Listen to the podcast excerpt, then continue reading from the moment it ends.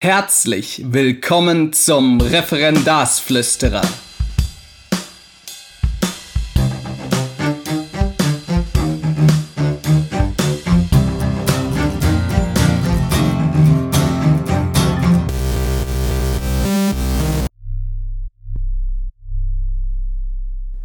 Ich wünsche euch allen ein schönes neues Jahr. Viel Erfolg mit dem, was ihr vorhabt natürlich insbesondere an die Referendarinnen und Referendare, für die es jetzt bald losgeht. Genau, ich wollte jetzt, weil ich gerade mal ein kurzes Zeitfenster habe und sozusagen auch kognitiv ein bisschen geblockt bin, weil ich gerade fertig geworden bin mit meiner Korrektur, eine neue Folge raushauen. Ich habe ja, wie ich das letzte Mal schon angedeutet habe, einiges da liegen und ich glaube, die jetzige Folge, die ich mir selber auch nochmal angehört habe, auch um die ein bisschen einführen zu können, die hat doch wirklich sehr viel, sehr interessante Informationen. Und zwar habe ich gesprochen mit Tobias Fritze.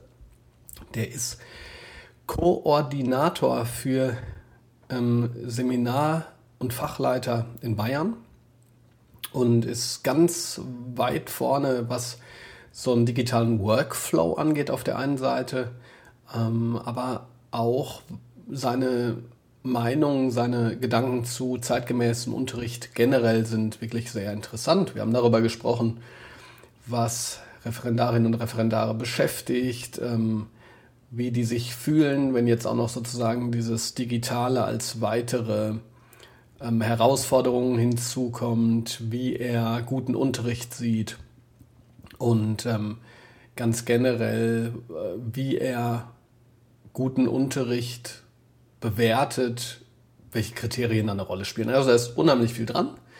Ich freue mich sehr, wenn ihr das Gespräch so interessant findet, wie ich es finde. Ich muss mich direkt mal für den Ton entschuldigen. Das ist halt, ich sag mal, mehr oder weniger eine Live-Aufnahme, aber ich finde es immer großartig, wenn ich dann es schaffe, die Leute sozusagen gerade noch so abzugreifen. Diesmal bei der WS 4.0, die ja unter anderem von Andreas Hoffmann ähm, initiiert worden ist, den ich hoffentlich auch bald mal im Podcast begrüßen kann. Lange Rede, kurzer Sinn. Ich freue mich wie immer über Feedback und Rezensionen und Zuspruch. Ja, einfach äh, Zuspruch. Ne? Haben wir, letztens hatten wir es davon in der Twitter-Diskussion. Warum äh, präsentieren sich so viele Lehrer online? Ich glaube, oftmals ist es auch einfach, dass mal jemand sagt, Mensch, das hast du toll gemacht. Ne? Das hört man ja nicht so häufig. Ich finde es auf jeden Fall cool, dass ihr wieder dabei seid. Ähm, ich wünsche euch einen ähm, schönen Start jetzt auch am Anfang des Schuljahres und viel Energie für das, was vor euch ist. Viel Spaß bei der Folge. Bis dann, ciao. Ja, schön, dass ihr dabei seid wieder. Ähm, wir haben diesmal äh, wieder eine Aufnahme von einer Konferenz, der WS 4.0. Also ihr merkt schon, es geht gerade von Konferenz zu Konferenz. Ähm, diesmal geht es auch wieder um digitale Bildung bzw. digitale Prozesse und wie man sie in den Unterricht bringt. Ähm, und ich habe gestern bei einem tollen Talk bzw. einer Diskussion zur digitalen Bildung und wie man das Ganze schulisch voranbringen und implementieren kann, jemanden kennengelernt, nämlich den Martin Fritze, der hier neben mir sitzt, der gerade eben, also am zweiten Tag dieser Fortbildung, äh, darüber gesprochen hat, dass er sehr viel auch mit Referendarinnen und Referendaren zu tun hat. Also habe ich ihn quasi direkt beim Schlawittchen gepackt und äh, wir sind in einen Raum gegangen. Da wurde dann ein Workshop gemacht, deshalb starten wir gerade den zweiten Versuch. Und ihr hört sozusagen schon, dass äh, jetzt gerade einfach auch ein paar Nebengeräusche da sind, äh, was vielleicht gar nicht schlecht ist. Jetzt hat das Ganze Live-Charakter. Ähm, genau, jetzt aber direkt zu Martin selbst. Martin, was machst du und wofür bist du sozusagen zuständig? Ja, hallo. Danke, Bob, dass du mich so gleich motiviert hast, das zu machen. Freut mich. Ähm, ich habe die Funktion sozusagen in Bayern zuständig zu sein für die Ausbildung der Englisch-Seminarlehrerinnen und Seminarlehrer, die Koordination dieser, die Betreuung der Referendare, Standards setzen, das Ganze versuchen zeitgemäß weiterzubringen. Und ich freue mich auf deine Fragen. Du hast gerade eben auch schon mal was gesagt, ähm, nämlich was diese Koordination angeht, nämlich dass diese Koordination sich in der letzten Zeit gewandelt hat, dadurch, dass ihr anders zusammengearbeitet habt. Kannst du da was zu sagen? Ja, wir haben also vor drei, vier Jahren angefangen zu denken, wie könnten wir Standards so in die Ausbildung für alle Fachseminare. Wir haben immer zwischen 40 und 60 Fachseminaren äh, mit mehreren hundert Referendaren wie können wir das erreichen, dass die Ausbildung für alle verbessert wird, auch in Richtung zukunftsorientiert, zeitgemäß? Und haben angefangen, das Ganze auf eine digitale Lernplattform zu stellen, verbindliche Inhalte der Ausbildung, die vor allem auf Interaktivität auch ausgelegt sind, auf zeitgemäße Arbeitsabläufe, die man auch dann mit den Schülern oder in den Unterrichtsszenarien in den Klassen machen kann. Die Idee dahinter ist einfach, dass wenn man das in der Ausbildung wirklich praktisch mit erwachsenengemäßen Inhalten auch probieren, evaluieren, reflektieren kann, dann ist sicherlich der Vorteil in der Umsetzung mit den Schülern, dass man schon Erfahrungen hat.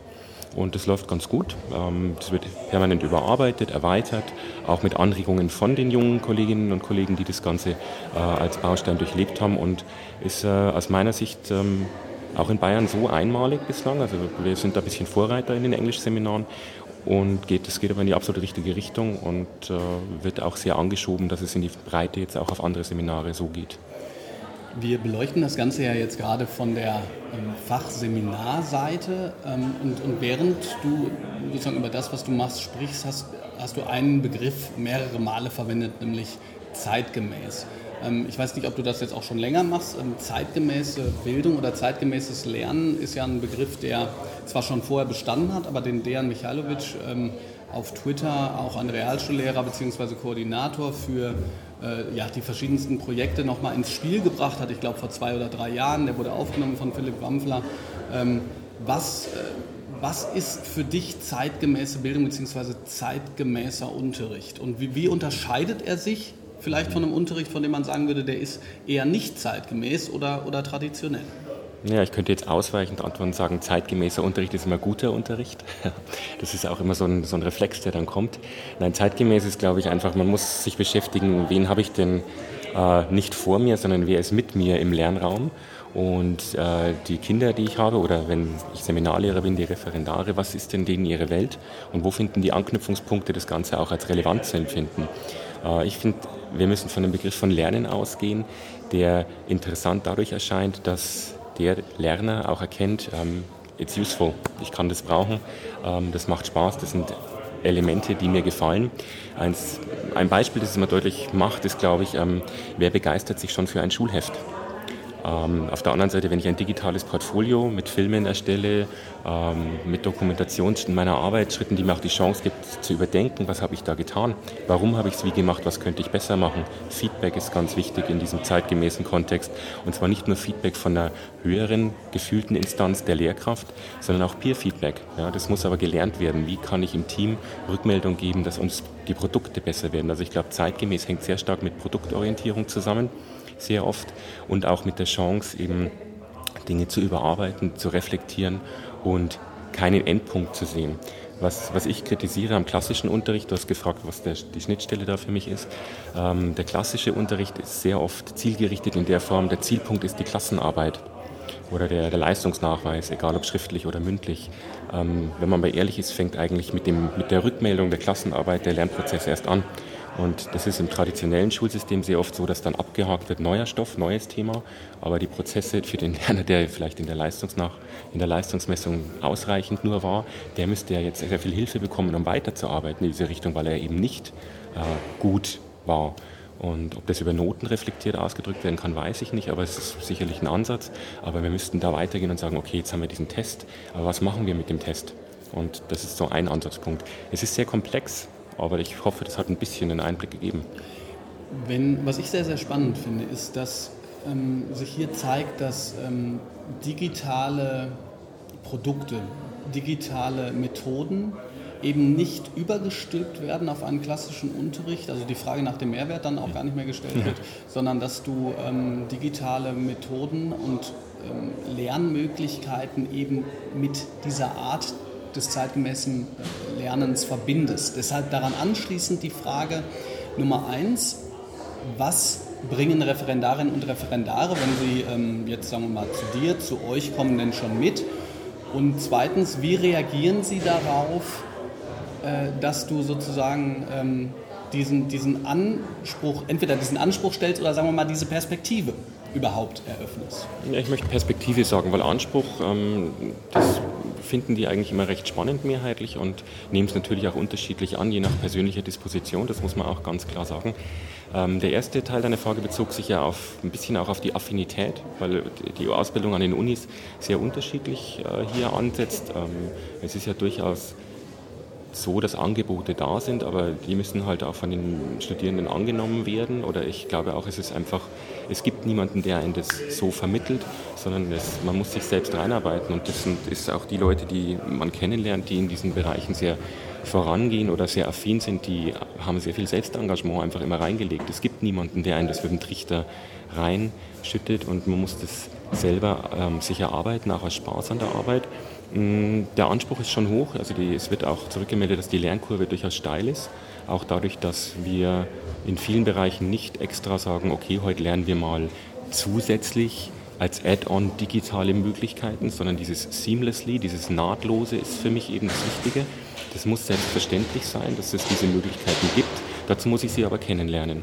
Und ähm, die Unis bewegen sich schon sehr stark. Auch die Ausbildungspläne geben es eigentlich wieder. Man muss auch fairerweise sagen, ähm, ein bisschen Geduld wird nötig sein, einfach den Leuten Zeit zu geben. Sonst sind wir bei dem, du hast vorhin dieses Überstülpen gesagt. Ich sehe das nicht nur äh, im, pädagogisch-methodischen, dass man einfach sagt, wir, wir machen was Neues. Äh, es muss wachsen. Es ist zwar eine bisschen platte bildliche Ausdrucksweise, aber es ist eine Pflanze und die braucht einfach Zeit, Pflege, Sonne und Wasser und Wärme. Und das, glaube ich, ist auch das, was es dann möglich machen wird, dass es gut wird. Ich versuche jetzt mal eine Frage zu stellen, die hoffentlich nicht zu vage ist. Du hast gerade schon gesagt, es gibt eine steile Lernkurve. Ähm, ich könnte mir vorstellen, dass der eine oder die andere Referendarin sagt, oh, jetzt müssen wir das auch noch machen. Ähm, wie, wie erlebst du denn die Referendarinnen und Referendare? Also mit anderen Worten, deshalb so vage, wie geht es denen? Ich frage das in Bezug darauf, dass ja häufig ähm, häufig so dieser Mythos des Referendariats als sozusagen kurzer Gang durch die Hölle ist, um dann im äh, Himmel wieder anzukommen. Und das ist natürlich so ein bisschen äh, zumindest bekomme ich das mit in Kommentaren äh, auf dem Blog oder auf dem Podcast. Es kann natürlich auch eine self-fulfilling prophecy sein, ja, dass mhm. Leute äh, sagen, ähm, beispielsweise vor dem Referendat, oh Gott, was soll ich jetzt machen? Äh, äh und, und, und, die Antwort der, der meisten ist dann, Gott sei Dank, du, du machst jetzt erstmal gar nichts. Jetzt freu dich doch mal auf die Schule, freu genau. dich darauf, dich zu erfahren im Unterricht und genau. so weiter. Äh, das ist aber schwierig. Ja? Also ja. lange Vorrede jetzt, aber wie geht es den Referendarinnen und Referendaren, wie erlebst du die? Also ich erlebe die über, überwiegend wirklich positiv und auch willig. Ähm, ich erlebe auch, dass die schon immer in einem Spagat für sich leben mit diesem von außen irgendwo oktroyierten, da kommt die Lehrprobe, das sind auch immer ganz oft die ersten Gedanken, wie wichtig die ist. Ähm, es ist wichtig, da brauchen wir nicht reden, aber es ist nicht allein die, die Qualifikation und äh, man kann einen Lernprozess, und ich sage, das Referendariat ist ja auch ein Lernprozess, wobei der nie zu Ende sein sollte, das wissen wir ja auch. Äh, man muss aber sagen, äh, die Lehrprobe kulminiert, es ja auch nur auf so einen Punkt. Und das muss man schon ein bisschen auch entspannt sehen, dass man sagt, ähm, der Weg ist doch das viel Spannendere. Und die Ansprüche sind am Anfang natürlich so, dass man sagt, wir schauen uns an, was kann jeder schon gut, wo bringt er Begeisterung mit, wo kann man auch Begeisterung wecken, wo ist der Blick, äh, wo habe ich noch das heißt immer so schöne Entwicklungspotenziale, aber ich sage, das ist schon sehr wichtig. Man muss sagen, okay, ich kann noch nicht alles, ich, niemand kann alles, aber dazulernen ist wichtig. Und die Rückmeldung der Referendare, wir evaluieren das dann auch immer regelmäßig oder geben auch in verschiedenen Formaten die Möglichkeit, Rückmeldung zu geben, immer mit der, mir ist schon klar, dass die oft in der Situation sind, wo man vielleicht das ein oder andere Wort ein bisschen weniger frei äußert, aber wir haben auch festgestellt, seitdem wir so arbeiten, dass das sehr offen geworden ist und sehr einfach ein Miteinander. Und das muss ja auch das Ziel sein. Und äh, ein Miteinander beinhaltet auch, dass man Dinge, die nicht gut laufen, klar ansprechen kann, aber immer lösungsorientiert mit der Maßgabe, es gibt alternative Möglichkeiten, probieren Sie das aus. Und auch hier ein kleines praktisches Beispiel. Das ist, ähm, die, die, jungen Kollegen haben am Anfang immer ein Riesenproblem, sich selber zu filmen beispielsweise. Ja, es geht gar nicht darum, dass ich als Seminarlehrer den Film sehe, aber mal anzufangen, sich selber ein Tablet reinzustellen, sich nur als Lehrerpersönlichkeit vorne mitzufilmen, um einfach mal zu reflektieren, wie war ich denn da? Ja, das ist am Anfang eine unglaublich hohe Hürde mit sehr viel Unbehagen auch.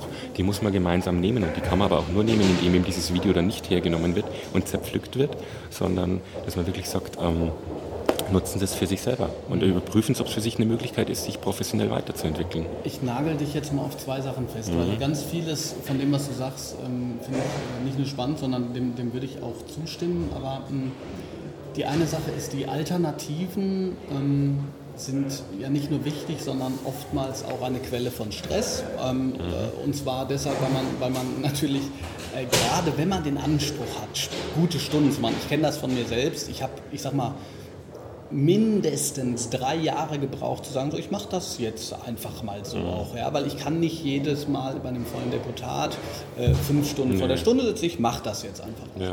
Ähm, das ist, glaube ich, wird von vielen Referendaren aber natürlich ähm, als, als Problem gesehen, weil sie potenziell immer dieses hätte, hätte, Fahrradkette hinter der, äh, also in dem Reflexionsgespräch beispielsweise sehen. Ja, ja, das war gut, aber hätten sie nicht auch. Ähm, ja, so ich glaube, dass er übricht, genau, so dass, er, dass er übricht, ich wollte gerade ja. sagen, dass er übricht ja. sich auch, wenn es ein guter Fachleiter ist, der nämlich auch darauf schaut, inwiefern hat der Referendar, die Referendarin ähm, schon reflektiert, dass ein genau. bestimmter Weg möglich gewesen wäre. Jetzt komme ich aber darauf. Wir sprechen ja gleichzeitig auch von gutem Unterricht und einer guten Lehrprobe. Und du hast gerade eben schon gesagt, dass die Zeitangaben bei euch abgeschafft werden, die ja früher, sage ich mal, auch, auch ein Anlass waren, äh, die Bewertung abzuändern. Also Sie haben hier fünf Minuten hingeschrieben, Sie waren aber in acht immer noch nicht ja. fertig. Was ist denn dann für dich zumindest mal eine Maßgabe für guten Unterricht oder für eine gute Lehrprobe? Naja, also generell, ich nenne das eins zu eins, für mich, für mich ist ähm, gut, wenn der Lerner am Ende der Sequenz mehr kann, als er vorher konnte, in unterschiedlichen Bereichen. Es muss immer eine Fachkomponente geben, glaube ich. Ähm, also in der Lehrprobe allemal, die ist nun mal fachorientiert, ähm, während im normalen Unterricht man vielleicht mal eine Stunde sagen kann, okay, dann lassen wir mal kurz die, die klassischen Fachinhalte raus und fokussieren uns auf Soziale mal oder so. Äh, aber das muss natürlich da sein, fachlicher Zuwachs, es muss ein gewisser Grad an fachlicher Richtigkeit drin sein. Äh, es muss aber auch der Raum für Fehler da sein. Also wie geht der Kollege mit Fehlern um? Ja, ist es ein, ein, gemeinsames Klima? Ist das Lernklima produktiv und wertschätzend? Äh, ist äh, klar, sind die, ist die Planung, also das Minutiöse, was du gesagt hast, da sind wir uns zum Beispiel schon einig, also für den Bereich, für den ich reden kann, für die Fachseminare Englisch, da das äh, ist nicht zeitgemäß reinzuschreiben, um 8.17 Uhr können alle Simple Past. Ja, das wissen wir auch alle, dass das nicht ganz stimmt. Es muss ein gewisser Rahmen sein und wenn sich spontan Veränderungen ergeben, was erfahrungsgemäß muss man sagen, in Lehrproben sehr wenig passiert. Die Arbeit, die reingesteckt wird, merkt man schon, dass das natürlich läuft und die Klassen sind ja auch mehrheitlich dann, zumindest bei uns, äh, immer noch so, die wollen ja auch den jungen Kollegen helfen und das läuft ja dann meistens sehr gut äh, was die Klasse angeht. Es liegt halt an der Vorarbeit, die ist Stress, das ist klar. Ähm, ich möchte auch sagen, Referendariat ist Stress, es ist aber auch Stress, später guter Lehrer zu sein. Das bringt viel Spaß. Und natürlich ist das Referendariat eine Ausnahmesituation, ähm, aber das muss man sich auch bewusst machen. Und man muss auch Puffer einbauen. Das sage ich zum Beispiel auch immer in der Ausbildung ist wichtig, dass man bei allem Stress sich einen Tag in der Woche am Wochenende bewusst vornimmt und sagt, da mache ich nichts für die Schule, weil sonst hat man immer nur das Gefühl, ich müsste, ich müsste, ich müsste und kommt nie zur Ruhe. Und ähm, auch was du gesagt hast, ähm, es ist ja nicht schlimm, mal eine weniger ausgefeilte Stunde zu halten, solange die Grundmaterialien gut sind und man sagt, ich probiere beispielsweise auch mal mich als Lehrerpersönlichkeit aus. Das muss ja möglich sein. Und dann liegt halt der Fokus eher auf dem, wie reagiere ich auf Impulse, wie kann ich die mitnehmen, die Gesprächsführung, diese Dinge. Also da gibt es viele Varianten. Und ich hoffe, dass das auch dementsprechend angenommen wird und man hier sieht, dass der Weg gemeinsam auch erfolgreich und schön ist. Ähm, ich, hab, ich wollte gerade eben sagen, dass es toll ist, dass wir so gut aufnehmen können und sozusagen, äh, aber das ist, glaube ich, das ist, glaube ich, völlig in Ordnung. Äh, selbst wenn das jetzt hier in diesem Live-Ding ist, vielleicht äh, schneide ich diesen kleinen Teil jetzt raus. Zwei Dinge ähm, liegen mir jetzt noch am Herzen. Zum einen, ich, mir ist schon durchaus auch klar, dass wir, ich glaube, über jeden Unterrichtsteil, über jedes Fachverständnis, äh, wir könnten wahrscheinlich drei Stunden miteinander sprechen. Ähm, das wäre schön. Dennoch, ne, finde ich auch, ehrlich gesagt, obwohl ich, obwohl ich glaube, dass wir in, in sehr vielen, also wir beide jetzt, in sehr vielen Dingen ähm, durchaus ähnlich ticken. Ja, ja. Dennoch wo würdest du sagen, also das geht gar nicht? Also vielleicht jetzt in Bezug auf die Lehrprobe, ja, ich, bei Besuchsstunden sage ich immer, naja Mensch, also ähm, da muss man sich auch, auch ausprobieren dürfen. Ähm, obwohl, glaube ich, jedem Referendar, jeder Referendarin klar sein sollte, dass 90 Minuten ähm, äh, Lehrervortrag jetzt nicht ja. irgendwie das Gelbe vom Ei sind. Aber genau. hast du sowas, wo du sagst, also da müsst ihr aufpassen, das geht nicht, das soll er nicht machen? Naja, so pauschal ist das ganz schön schwierig. Ich sage, prinzipiell ist der Ansatz von mir immer, äh, wenn es gut funktioniert, also im Sinne der, der Kinder, sage ich immer, dann ist es in Ordnung.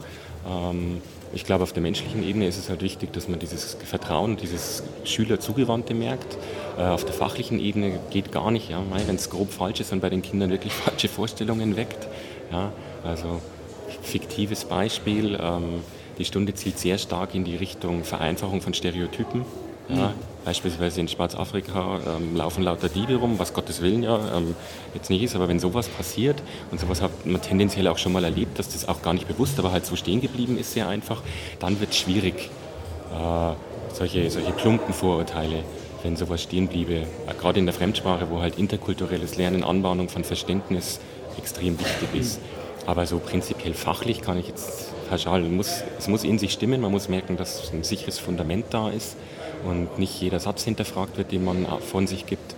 Aber ich meine, deshalb kann ich den Referendarinnen und Referendaren, äh, die schon im Unterricht äh, diese kleinen Momente der wirklich Zugewandtheit immer wieder spüren, auch sagen, dann wird es wirklich besser. Also ich, ich habe das wirklich so erlebt, dieses, wie toll das ist, wenn man eine Klasse mal ein halbes Jahr genau.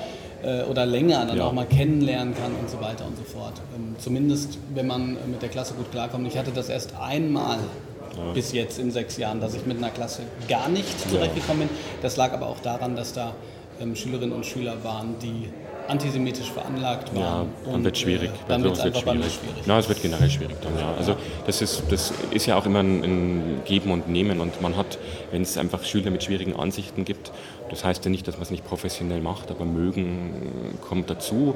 Ich habe die Erfahrung gemacht, ich bin schon sehr lange dabei, dass wirklich äh, Einsatz und Ehrlichkeit und Respekt. Also die, ich sage immer, du hast gefragt, was vielleicht die, was gar nicht geht. Ich sage, was immer gehen muss, ist Respekt. Und das gilt halt auf allen Ebenen komplett. Und wenn wir den alle haben, dann läuft es auch recht gut. Also meine, man stellt sich gar nicht vor, äh, was, was es so alles gibt. Also ich habe tatsächlich mitbekommen, wie ein junger Referendar äh, sozusagen keinen Ort und Zeit und Raum ähm, aber irgendwie einem Schüler gesagt hat, er ist dumm oder irgendwas. Oh, Gottes Willen. Nein. Ähm, Geht natürlich auch von äh, Seminarausbildern gar nicht, hört man hoffentlich auch nirgendwo, dass hier auf persönliche Ebenen gegangen wird. Also gibt es hoffentlich nicht. Das hoffe ich äh, Wäre schlimm. Das hoffe ich auch. Als Abschluss möchte ich gerne noch äh, meine äh, eigentlich mal abgeebbte, nun aber wieder zunehmend ähm, hervorquellende Missionierungslust für Netzwerke ähm, rehabilitieren und dich fragen, ähm, warum bist du jetzt zum Beispiel auf Twitter unterwegs, beziehungsweise würdest du Referendarinnen und Referendaren empfehlen, das zu machen? Ah ja, also ich muss sagen, ich finde, Twitter hat einen Vorteil, wenn man gezielt sich ähm, global Leute raussucht und denen folgt für seine Fachrichtung oder für seine Interessen, dann bekommt man unglaublich viele Anregungen. Man muss sehr stark filtern können, also sich auch nicht unter Druck gesetzt fühlen, wirklich alles, was man immer gut findet, äh, auch gleich umzusetzen. Man kriegt sehr schnell ein Gespür raus, wer nur belanglos twittert, sage ich mal. Die kann man auch muten oder ignorieren oder man lässt es halt einfach laufen. Aber es gibt unglaublich viele nette Dinge. Was ihr jetzt Dinge. nicht wisst, er spielt natürlich auf mich an. Nein, Gottes Willen. Gottes Willen. Ich finde zum Beispiel diese, sowas finde ich gut, ja. Das finde ich wirklich spannend einfach, dass man denkt, wo auch konkret über Inhalte gesprochen wird. Ja, ja. Es ist halt sehr oft dieses, ich bin gerade hier und schicke ein Foto von der Sonne. Das kann ja jeder machen, wenn er möchte. Dafür gibt es Instagram. Genau, aber, ja, aber es verwechseln manche. Es verwechseln manche okay. immer nicht. Und, aber Twitter, also prinzipiell Netzwerke sind einfach wichtig für offen bleiben. Offenheit im Kopf ist das Grundlegende für unseren Beruf und ähm, das ist in Lehrerkollegien oft sehr schwierig, wenn man 30 Jahre an einem Ort ist, dass man nach außen wirklich Fühlung bekommt und bleibt. Und da ist sicherlich die, diese Möglichkeiten eine von denen, das einem leichter zu machen, hier die, die äh, Augen offen zu halten und die Ohren. Und wenn ihr das, was der Martin jetzt gesagt hat, gut fandet und wirklich dann auch nochmal angeregt seid, dann könnt ihr uns folgen unter mjfritze. Mhm, genau. Mit TZ, richtig? Ja, genau. Dann danke ich dir sehr für dieses Ich bedanke äh, mich. Gespräch.